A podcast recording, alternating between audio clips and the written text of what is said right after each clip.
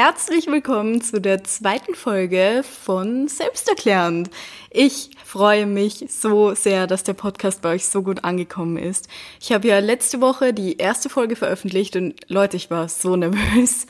Ich war wirklich so nervös, aber euer Feedback hat mir echt so eine Riesenfreude bereitet und hat mir wirklich gezeigt, dass es einfach Leute da draußen gibt, die sich mein Gelaber gerne anhören womit ich, um ehrlich zu sein, nicht gerechnet hätte. Allein der Gedanke, dass welche von euch beim Trainieren oder beim Einschlafen sich 50 Minuten meine Stimme anhören, ist für mich so mindblowing und so eine schöne Sache. Deswegen wollte ich mich einfach mal richtig bei euch bedanken und Danke sagen und ich freue mich über jedes Feedback, über jede Bewertung auf iTunes, jeden Repost auf Instagram. You know the deal. Okay. Als kleiner Disclaimer, die letzte Folge war ja insgesamt sehr, sehr lange, also fast 50 Minuten. Ich habe das Gefühl, dass die Folge nicht so lange werden wird. Also ich strebe, um ehrlich zu sein, keine fixe Minutenanzahl an, je nachdem, wie viele Minuten das Thema verlangt und wie viele Minuten die Thematik dann füllt. So lang wird der Podcast auch. Also ich möchte hier auch gar nichts erzwingen, sondern euch einfach erzählen, wie so eine gute Freundin, was meine Meinung zu manchen Themen ist, welche Erfahrungen ich gemacht habe, welchen Ratschlag ich euch vielleicht geben kann. Hm. Übrigens habe ich zu der letzten Folge auch das Feedback bekommen, dass es eine kleine Themenverfehlung war. Aber ich muss ehrlich gestehen, erstens ist es nicht so einfach, einen Titel zu finden, der Menschen anspricht und gleichzeitig eine Thematik gut zusammenfasst, weil ich habe ja sehr, sehr viele Themen angeschnitten in der ersten Folge. Und wenn ihr nach einem Podcast sucht, der einen Titel hat und dann in der Folge passend zum Titel zehn Punkte aufzählt, die das unterstreichen, ist das, glaube ich, vielleicht der falsche Podcast für euch. Aber wer weiß, vielleicht kommt sowas auch von mir, so eine Liste. Doch der Titel der heutigen Folge ist Schätzen, was man hat. Und das ist gleich der zweite Part von der Marokko-Story. Also ich knüpfe gleich an der Stelle an, wo ich in der letzten Folge aufgehört habe und erzähle euch, was ich dort erlebt habe und wieso ich dort gelernt habe, dass man mehr schätzen sollte, was man besitzt. Also, für alle, wer sich vielleicht nicht mehr erinnert, in der letzten Folge haben wir Chef Schauen besucht und heute geht es weiter nach Fez. Fez ist die älteste Stadt in Marokko und ich kann euch sagen, es war ein Träumchen. Ich wünschte, wir hätten dort mehr Tage gehabt. Wir haben zwei Nächte dort übernachtet in einem Airbnb bei unserem Host Kevin. Und jetzt erzähle ich euch mal was über Kevin. Kevin kam aus Scotland, ist nach Marokko gezogen, so wie Christina aus der ersten Folge und dort geblieben. Er hat viel erlebt in seinem Leben. Also ich habe die Gespräche mit ihm echt sehr, sehr, sehr genossen. Das Airbnb war wundervoll, das lag auf der höchsten Stelle eines Berges und zwar ist Fez so aufgebaut, dass ganz unten die ärmeren Viertel sind und umso weiter man nach oben geht, kommt man in die reicheren Viertel und auch in die Medina. Und dort war das Airbnb. Ihm selber hat so ein ganzes Wohnhaus gehört, wo zwei oder drei Wohnungen inklusive einer wundervoll traumhaften Dachterrasse waren. Und das ist, denke ich, sein Lebensunterhalt gewesen. Also wir haben natürlich mit ihm auch viel darüber gesprochen, wie das Leben dort ist. Vor allem eben auch der Vergleich von so einem Entwicklungsland zu Österreich war wirklich, wirklich interessant. Und Kevin selber hat, wie gesagt, sehr viel erlebt, denn er war früher mal ein Hippie. Als er so 19 war, hat er sich beschlossen, Hippie zu werden und ist mit seinen Leuten um die Welt gezogen. Also ich merke kurz an, ich spreche jetzt das aus, was sich alle denken. Hippies rauchen Gras. Trifft das zu? Ja. es hat sogar jetzt noch zugetroffen, obwohl er sich schon längst niedergelassen hat. Also Kevin hat wirklich sehr viel Gras geraucht, ähm, was dort relativ normal ist. Also zu der ganzen Grasthematik, wie, wie schon mal erwähnt, in Marokko wenn man merkt, dass du aus dem Ausland kommst, du wirst an jeder Ecke angesprochen, ob du Hasch kaufen möchtest. Man wird dir sogar erzählen, dass es dort legal ist, aber es ist dort illegal. Trotzdem rauchen dort sehr viele Leute Gras, weil das dort in den Bergen angebaut wird und eine natürlichere Zusammensetzung hat als mittlerweile bei uns, weil bei uns ja das Gras so gezüchtet wird, dass man einen höheren THC-Anteil hat als vor zum Beispiel 40 Jahren. Und dort ist es eben so, dass der CBD-Anteil höher ist als bei uns. Ja, warum erzähle ich euch das? Weil das einfach auch dazu beigetragen hat, dass Kevin ein absolut gechillter Typ war, der uns seine Lebensgeschichte erzählt hat. Er hat nämlich sogar eine Zeit lang in Deutschland gewohnt.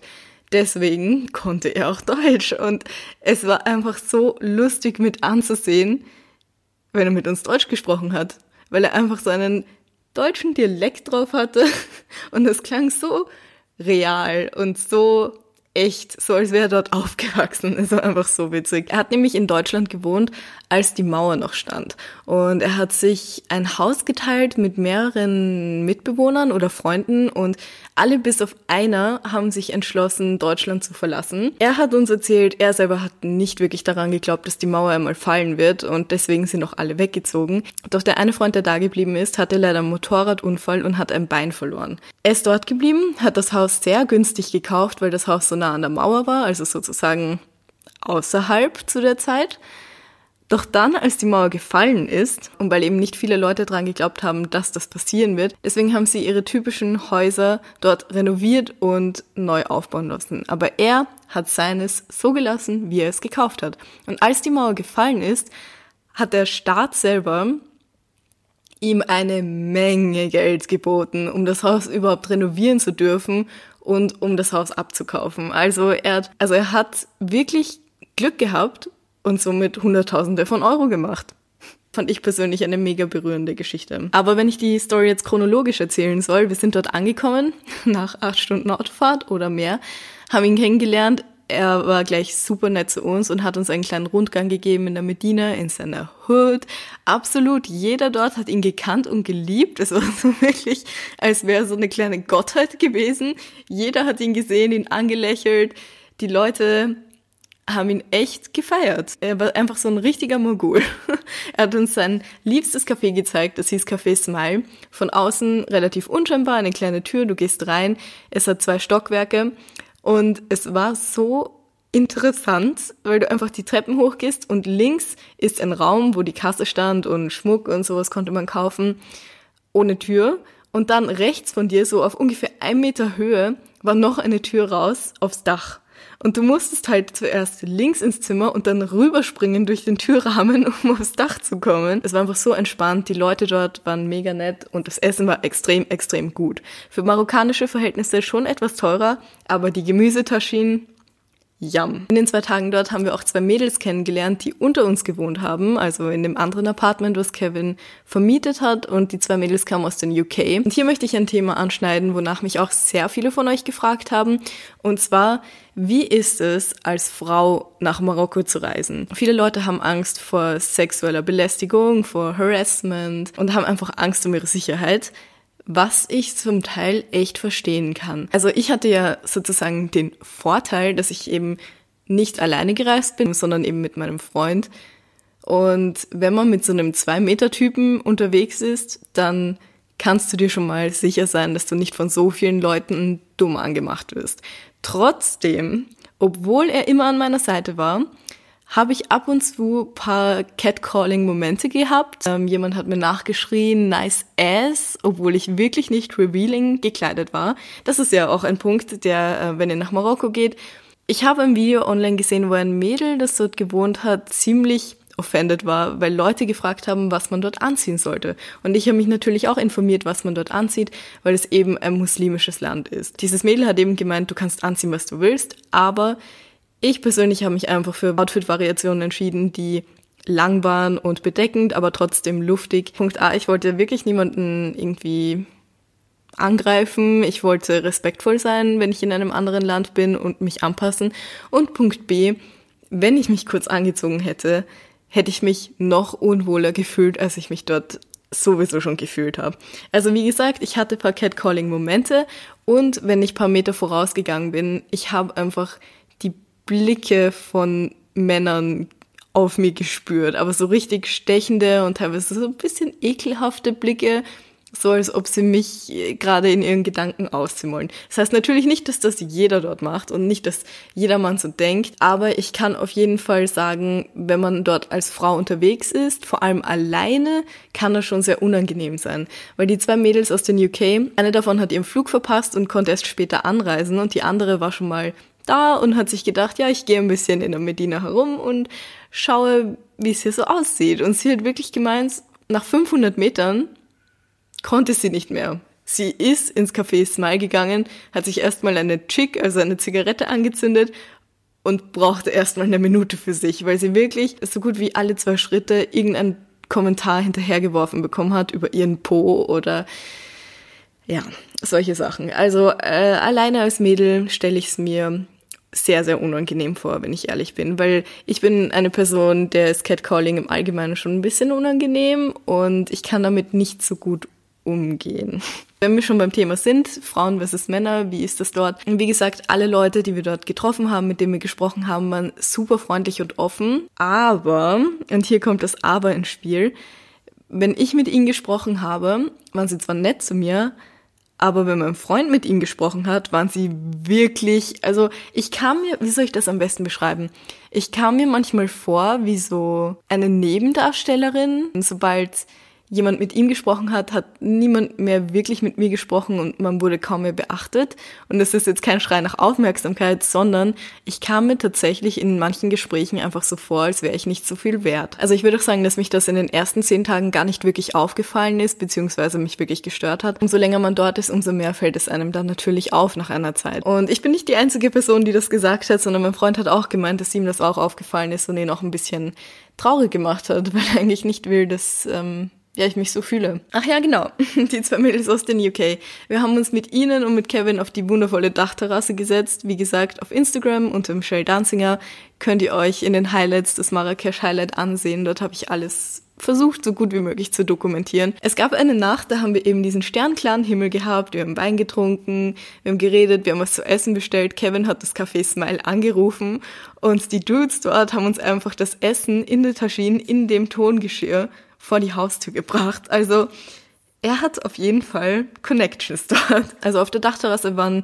extrem viele Kisten, Decken, Palmen, Pflanzen. Es war wirklich traumhaft schön. Wir haben Kerzen aufgestellt, die angezündet. Er hat dann angefangen zu grillen und ein Feuer gemacht. Dann hat er so eine kleine bunt leuchtende Pyramide gehabt, also in der Form von einer Pyramide. Und ich habe ihm halt gesagt, dass ich die Pyramide voll cool finde. Und er hat so gemeint, ja, 30 Euro von Aldi. Gute deutsche Qualität. Das fand ich einfach so cool, dass einfach von Aldi diese Lampe mit nach Marokko genommen hat. Er selber hat uns dann noch angeboten, mitzukommen zu Wasserfällen, die ganz in der Nähe sind, wo ein Berbervolk wohnt. Es ist wirklich ein Naturgebiet, was von Touristen bis jetzt noch nicht sagen wir mal, erforscht wurde, noch nicht entdeckt wurde. Dort gibt's Wasserfälle, das Wasser soll komplett klar sein, alle möglichen Tiere, Wildblumen. Wenn du ins Wasser greifst und irgendwas aufhebst, ist die Chance anscheinend sehr hoch, dass du irgendein Fossil aufhebst, was du nicht identifizieren kannst. Er hat halt gemeint, dass er aus dem Ganzen eine Tour machen möchte und das auf Airbnb stellen will. Also er ist schon ein Businessman, so kam er mir schon vor. Wir haben für das Airbnb für pro Nacht, glaube ich, 56 Euro gezahlt. Wir haben ihn eben gefragt, wie viel er an Miete bezahlt für das ganze Haus im Monat. Er bezahlt, glaube ich, circa 400 Euro Miete. Das ganze Haus im Monat.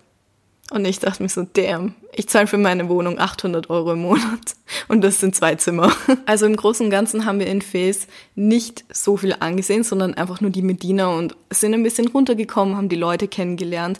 Was in Fes sehr berühmt ist, sind die Leather Tanneries. Und zwar sind das diese riesigen Ledergerbereien, wo Leute in, ich glaube, es ist eine Mischung aus Taubenexkrementen und weiteren Substanzen, das Leder gerben und färben. Und die Menschen, die dort arbeiten, tragen dort meistens nicht mal Schutzkleidung. Er kennt wahrscheinlich die Fotos von den Ledergerbereien. Es sieht aus wie eine Aufreihung von vielen verschiedenen bunten Pools, aber in Wirklichkeit ist es einfach Taubenscheiße mit Farbe, wo die Leute die Haut von toten Tieren färben. Also nicht zu glamorous. Wir wollten dort auch nicht hingehen und dort auch nichts zahlen. Außerdem habe ich eine sehr empfindliche Nase und overall wäre das, glaube ich, nicht die Experience gewesen, die wir unbedingt gebraucht hätten. Wie gesagt, in der Medina wird man einfach die ganze Zeit angequatscht. Und dort hatten wir den Zwischenfall. Ich muss ehrlich gestehen, ich bin eine Person, ich bringe es einfach nicht übers Herz, Menschen nicht zu antworten, wenn sie mich ansprechen. So viele Leute gehen dort durch und werden angesprochen, schauen geradeaus und gehen einfach weiter. Ich kann das einfach nicht. Ich finde das einfach, ich will diesen gewissen Respekt aufbringen den Menschen gegenüber. Und dann spreche ich meistens ein bisschen mit denen, auch wenn ich weiß, die wollen mir was verkaufen, aber ich will halt einfach nicht unfreundlich sein. Man kann ja mit Witz und Charme, ich will auch niemanden den Tag zerstören, wisst ihr, ich will auch mir nicht den Tag, es ist einfach nichts für mich. Auf jeden Fall hatten wir dann die Situation, dass uns ein Dude angesprochen hat, auch auf Deutsch. Wie gesagt, viele Leute sprechen ein paar Wörter Deutsch dort. und hat dann gemeint, er will uns unbedingt was Cooles zeigen. Es ist in der, in der Innenstadt und so. Und wir haben am Anfang Nein gesagt, aber er hat uns richtig da reingedrängt. Okay, seid vorbereitet. Also er hat uns richtig da reingedrängt. Wir schauen uns so an und denken uns, okay, er läuft und meint, come with us, come with us. Wir sind ihm nachgegangen in so einem Mordstempo. Ich hatte das Gefühl, meine Beine sind irgendwie mikroskopisch klein, weil ich kaum hinterhergekommen bin. Und er ist mit uns irgendwo in die Innenstadt verschwunden. Das Lustige war aber, sobald man von der Medina paar Schritte entfernt war und dann in der Innenstadt war, war dort keine touristische Menschenseele mehr, sondern wir waren alleine dort. Und dann hat er, oh Gott, Ah, wenn ich mich daran zurückerinnere, ist das schon unangenehm. Er hat uns einen Shop gezeigt, der seiner Familie gehört. Und drinnen saßen seine Nana, also seine Oma und seine Mom. Und die waren gerade dabei, den Shop abzusperren. Wir waren da, wir waren so, okay, wir wollen eigentlich nichts kaufen. Ich dachte eigentlich, er will uns irgendwie was anderes zeigen und vor allem, wenn sie zusperren, nein, wir wollen jetzt gehen. Er hat uns aber nicht gehen lassen, hat denen irgendwas erzählt. Sie haben den Shop extra für uns wieder aufgesperrt. Wir stehen drin. Es war ein riesiger Shop für Arganöl. Er setzt sich in die Ecke, chillt, schaut uns zu und sie, oh mein Gott, oh mein Gott, wenn ich daran zurückdenke, nein, es ist so unangenehm. Ich stehe da drinnen und die Mutter fängt an, mir zu erklären, wie sie Arganöl gewinnen, dass es einfach sehr hochwertiges Öl ist, wofür viele Leute nach Marokko kommen. Dann setzt sich die Nana hin, zieht ihre Schuhe aus, setzt sich hinter so eine Steinquetsche, die man durch so eine Kurbel betreibt und fängt an, Arganöl zu zermürben und dann diese Masse einfach herzustellen und produzieren. Einfach nur, um das herzuzeigen. Ich höre mir das alles an, ich dachte mir so, shit, wie komme ich aus dieser Nummer wieder raus? Wie, wie zum Teufel ich brauche wirklich kein Arganöl. Ich habe Arganöl zu Hause. Ich glaube, man hört während dieser Aufnahme, wie verzweifelt ich in der Situation wohl gewesen bin. Und ich habe eben zugehört. Und dann habe ich eben sehr nett und freundlich gesagt, dass ich die Sache wirklich toll finde, aber dass ich was zu Hause habe und dass ich es nicht brauche. Und dann folgte erstmal Stille. So, you're not interested in argan oil? Und ich war so, no. Der, seine Mom war pissed. Die war richtig angefressen. Man hat es sowas von angemerkt und sowas von angesehen und wir sind dann noch gegangen, aber es war so verdammt unangenehm. Also manchmal, liebe Leute, ist es besser, Nein zu sagen, und vielleicht dann auch ein bisschen härter durchzugreifen, als wir es getan haben. Und bevor wir eben gehen wollten, hatte Dude uns gesagt, dass wir unbedingt was kaufen sollen, irgendwas, weil seine Familie so arm ist und ich meine, der Store hat wirklich teuer ausgesehen, aber ja, er wollte uns auf jeden Fall ein schlechtes Gewissen einreden und um ehrlich zu sein, es hat sowas von funktioniert, ich hatte sowas von ein schlechtes Gewissen. Das war das. Gut, dass ich am Anfang der Folge gesagt habe, dass sie nicht zu lange gehen wird. Jetzt habe ich ein Drittel der Punkte abgearbeitet und habe schon 24 Minuten gelabert. Wow. Selbsteinschätzung meine Stärke. Nach Fez war unser nächster Stopp Marrakesch und zwar haben wir eine Nacht in der Wüste übernachtet, aber aufgrund der Planung, es ging sich leider nicht anders aus, haben wir in einer Steinwüste übernachtet und zwar in der Agafay Desert in so einem Luxus Glamping, ähm, ja, Resort, ich weiß nicht, nicht Resort, in so einem, in so einer Luxus-Glamping-Unterkunft, war wirklich mega, mega schön. Die Unterkunft selber hieß Agafay Luxury Desert Camp. Jupp, jetzt hab ich's. und wir sind mit einem Fiat Panda Offroad in der Wüste gefahren. Leute, ich habe echt gedacht, ich werde nicht mehr und wir crashen das Auto an dieser Stelle. Das war übrigens auch das zweite Mal in meinem Leben, dass ich Auto gefahren bin. In der Wüste ähm, ich habe keinen Führerschein für alle, die das nicht wissen. Ich habe noch keinen Führerschein, weil ich ihn bis jetzt in meinem Leben noch nicht wirklich gebraucht habe. In diesem Desert Camp, das war für marokkanische Verhältnisse natürlich sehr, sehr teuer, aber für europäische Verhältnisse war es okay. Also wir haben für eine Nacht für zwei Personen, ich glaube, 98 Euro bezahlt ohne Essen, aber die Unterkunft war traumhaft schön. Das waren so riesige Glockenzelte, die man aber tagsüber aufmachen konnte und man ist aufgewacht und hatte direkt die Wüste vor sich.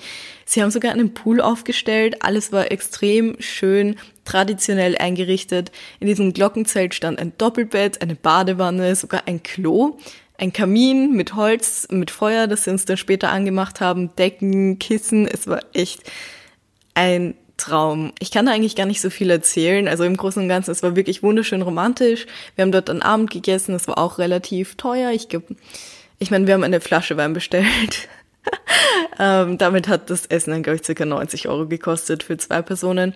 Aber das war es uns wert. Einmal ein bisschen mehr Geld auszugeben. Insgesamt der ganze Marokko-Urlaub war mega, mega günstig. Also als wir angekommen sind, hat es so extrem gestürmt und ich habe leider ein bisschen Angst vor Gewitter. Aber am Abend ist das Ganze wieder weggezogen und wir konnten die Sterne beobachten und haben auch Fotos machen können und mit Langzeitbelichtung. Es war so, so schön. Also ich kann es wirklich jedem empfehlen einfach für eine Nacht mal dorthin zu gehen. Und am nächsten Tag konnten wir dann noch bisschen die Sonne genießen, haben uns gesonnt und sind halt bisschen in der Wüste spazieren gegangen. So nenne ich es jetzt mal ganz nett. Ah ja, ich habe voll vergessen euch zu erzählen. Ich habe in Face einen Teppich gekauft. Oh ja, im Berber-Stil gemacht worden, handgewebt und ich habe verhandelt. Wie gesagt, man muss in diesem Land verhandeln können. Und ich denke, ich habe das ganz gut gelöst. Also der Teppich ist zwei mal drei Meter groß. Jetzt fragt mich jeder wahrscheinlich, Michelle, wie zum Teufel hast du diesen Teppich mitgenommen nach Österreich? Ich habe ihn beinahe in den Koffer gepackt. Es ist sich ausgegangen und sie wollten am Anfang 600 Euro haben. Ich habe dann im Endeffekt 250 Euro bezahlt, was finde ich echt ein Top-Preis ist für Handgewebe, für die Größe. Ein Westwing-Teppich kostet ja, glaube ich, der schon viel kleiner ist, 400 Euro. Also ja, ich sehe es irgendwie als Investment und er passt perfekt in die Wohnung. Ich sitze gerade praktisch drauf. Ich bin sehr, sehr zufrieden, kann ich empfehlen. Das Lustige war ja, als ich den kaufen wollte, haben sie ihn dann schon zusammengerollt. So, ja, der ist mega leicht, passt perfekt ins Handgepäck. Ja, als wir ihn dann gekauft haben und getragen haben, ich glaube, der Teppich allein hat schon 10 Kilo gewogen. Aber ich komme vom Thema ab. Zurück zum Thema, die Wüstenübernachtung, also kann ich jedem empfehlen. Was man schon gemerkt hat, dort waren, glaube ich, zwei so richtige Influencer-Couples. Also du hast es einfach gesehen von der Art und Weise, wie sie sich verhalten haben, wie sie ausgesehen haben und ähm, die Zeit, die sie einfach am Handy verbracht haben. Und wir haben sie dann tatsächlich auch gefunden auf Instagram.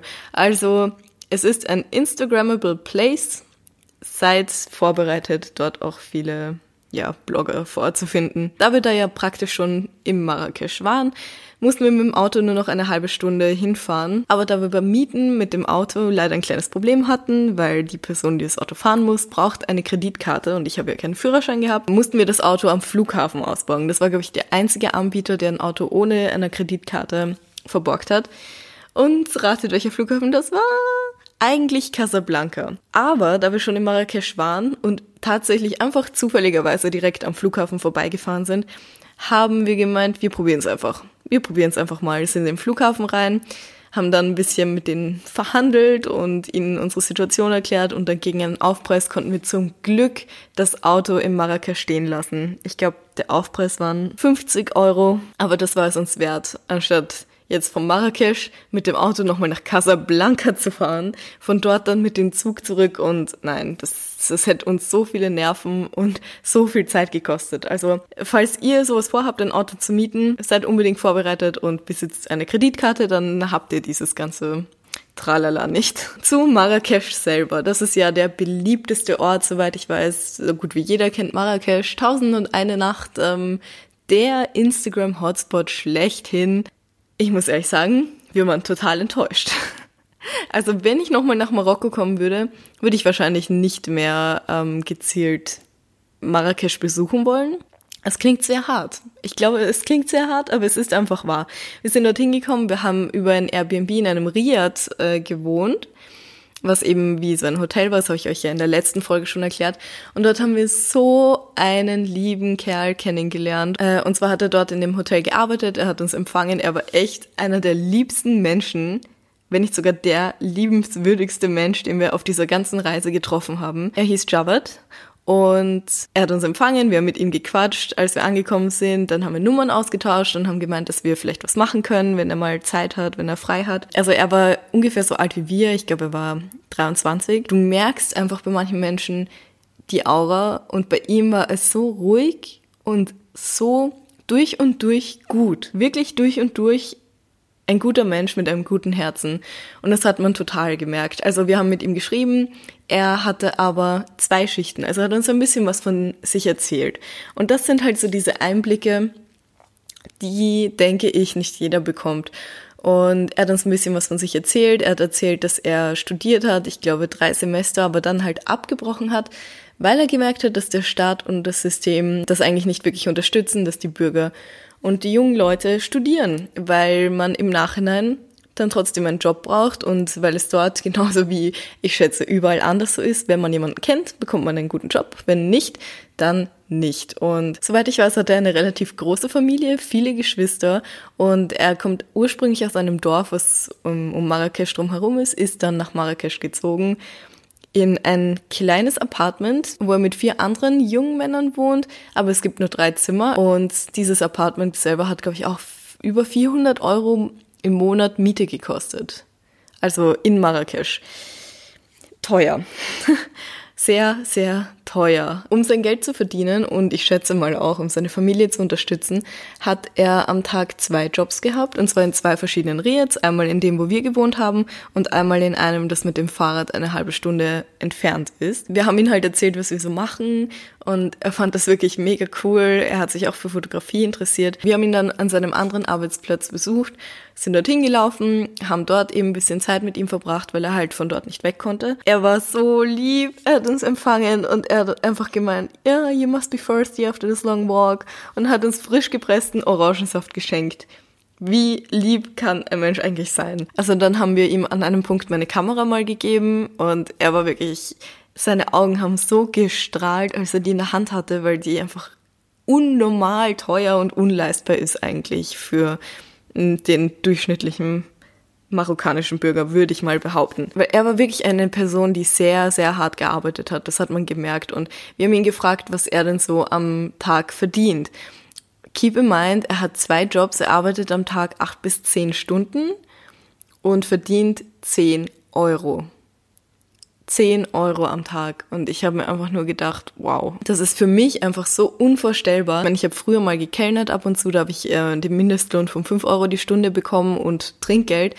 Aber 10 Euro am Tag. Und das Schlimme ist einfach, dass in Marrakesch, es ist halt wirklich einfach eine Touristenfalle. Du bist für die ganzen Leute dort ein laufendes Portemonnaie und es gibt so viele Leute, die dich an jeder Ecke abzocken wollen. Und da hatten wir zum Beispiel den Zwischenfall, dass wir in die Medina wollten, die wirklich nicht weit entfernt war, vielleicht eine Minute entfernt und ein Typ so auf nett getan hat und angefangen hat mit uns zu sprechen und dass er uns dorthin führen kann, wenn wir wollen, weil das ist eh auf dem Weg nach Hause. Dann hat er angefangen, etwas über das Herz des Menschen zu reden und dass wir Menschen alle gleich sind. Es kommt nicht auf die Nationalität an, ob man ein guter Mensch ist oder nicht und bla bla bla. Bis dahin dachte ich mir, mh, okay, ja, lieb. Und dann nach, nach diesem eine Minuten Fußweg dorthin, den wir auch alleine gefunden hätten, hat auf einmal gemeint, wir müssen ihm jetzt Geld zahlen.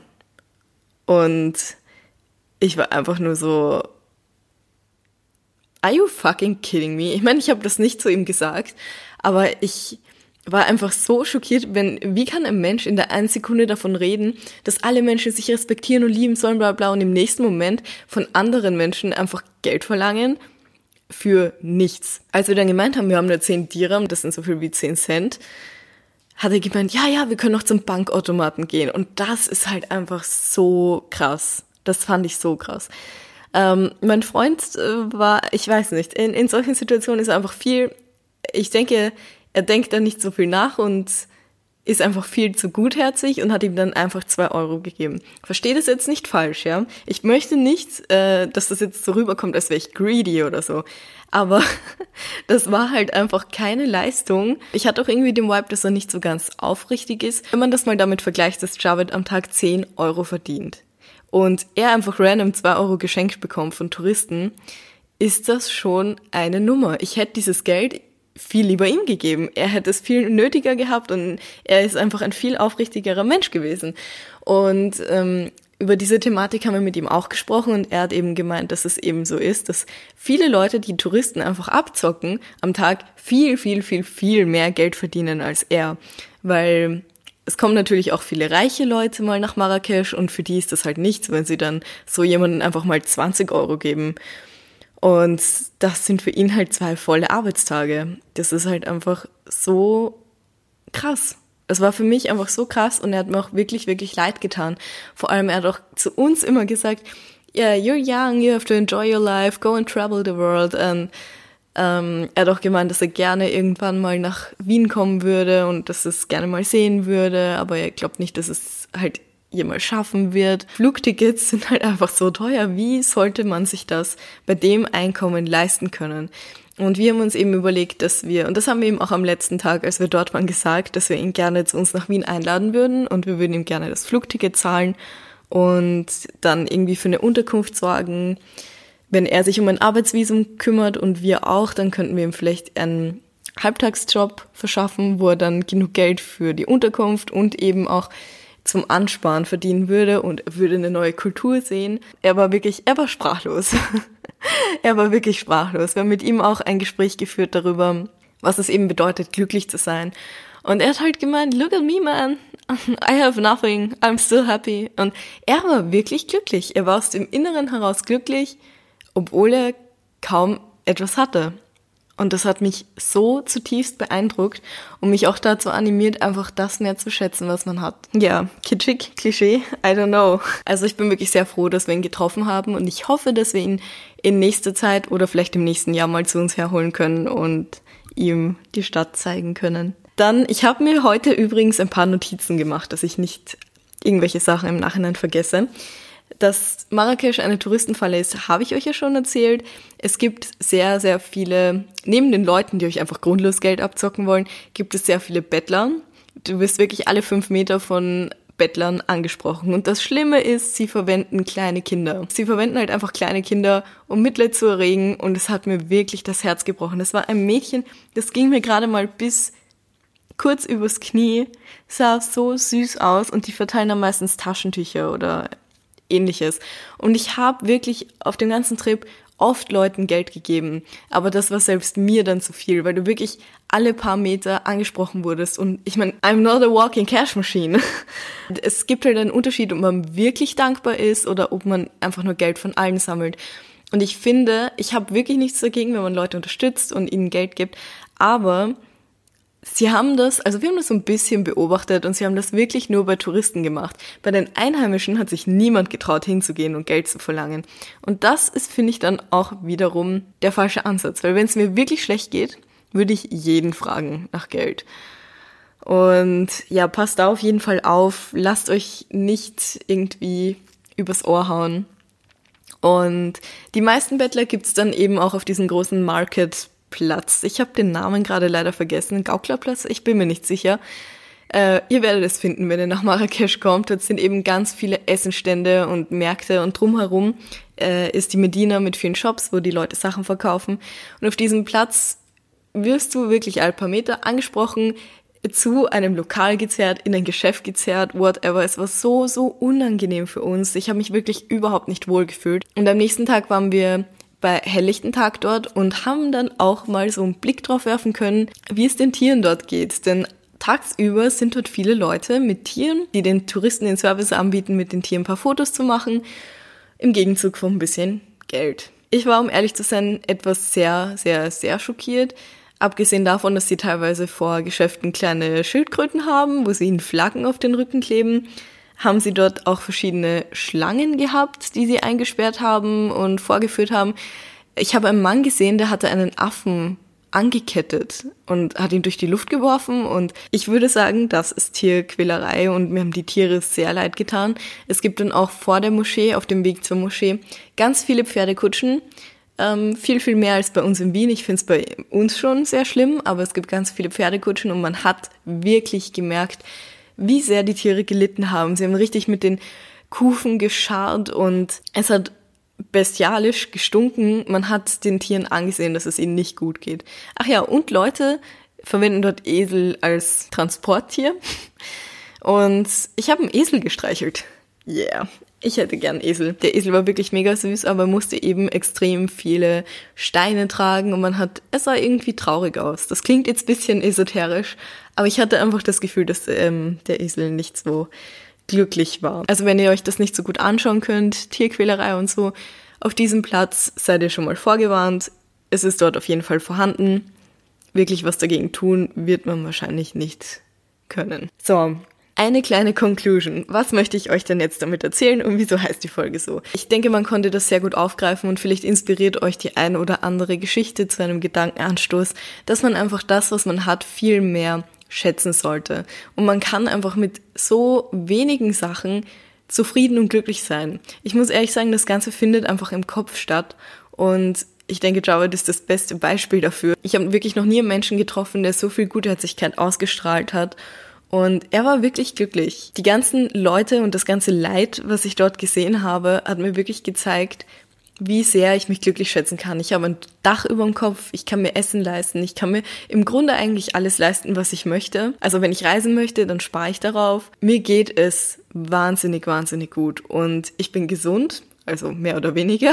Aber grundsätzlich bin ich gesund. Ich muss ehrlich sagen, diese, äh, diese Reise hat schon was mit mir gemacht. Ich schätze meine Sachen mehr. Als ich nach Hause gekommen bin, war ich so glücklich, in meinen unaufgeräumten Saustall zu kommen, einfach meine eigenen vier Wände zu haben, dieses Privileg zu besitzen, in so einer schönen Wohnung zu wohnen.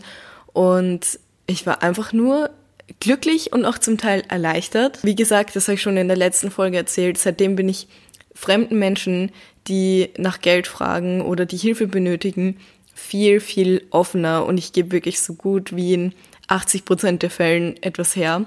Wir hatten letztens die Situation, da waren wir beim Ramien essen und ich habe meine Reste einpacken lassen, weil ich einfach nicht so viel essen konnte. Und dort war ein Mann, der man, es war gar nicht so offensichtlich, dass er obdachlos war, aber er war anscheinend obdachlos, äh, der die Leute, die weiter außen gesessen sind, angesprochen hat und irgendwie belästigt hat. Er war nicht besonders freundlich. Und die Bedienung hat ihn eben verjagt und hat gemeint, dass er die Kundschaft in Ruhe lassen soll. Er hat halt gemeint, I'm just fucking hungry, man. Und war wütend, weil er einfach gemeint hat, dass er Hunger hat. Und er hat nicht nach Geld gefragt, er hat nach Resten gefragt, die sie vielleicht in der Küche haben. Und ich habe ihm dann meine Box gegeben mit den ganzen Nudeln drinnen und ihm geschenkt. Er hat sich bedankt. Ja, ich denke, es hat ihm auf jeden Fall geholfen. Das sind einfach so Sachen, da würde ich euch auch ganz gerne einfach mitgeben, dass ihr vielleicht einfach ein bisschen offenherziger durch euren Alltag läuft. Also Leute, ich freue mich, wie gesagt, immer über Feedback und Reposts und vor allem auch Themenvorschläge. Ich habe zwar eine Megaliste, aber ich bin immer offen für Neues. Ansonsten würde ich sagen, wir hören uns in der nächsten Folge wieder. Passt auf euch auf, bleibt gesund. Ciao!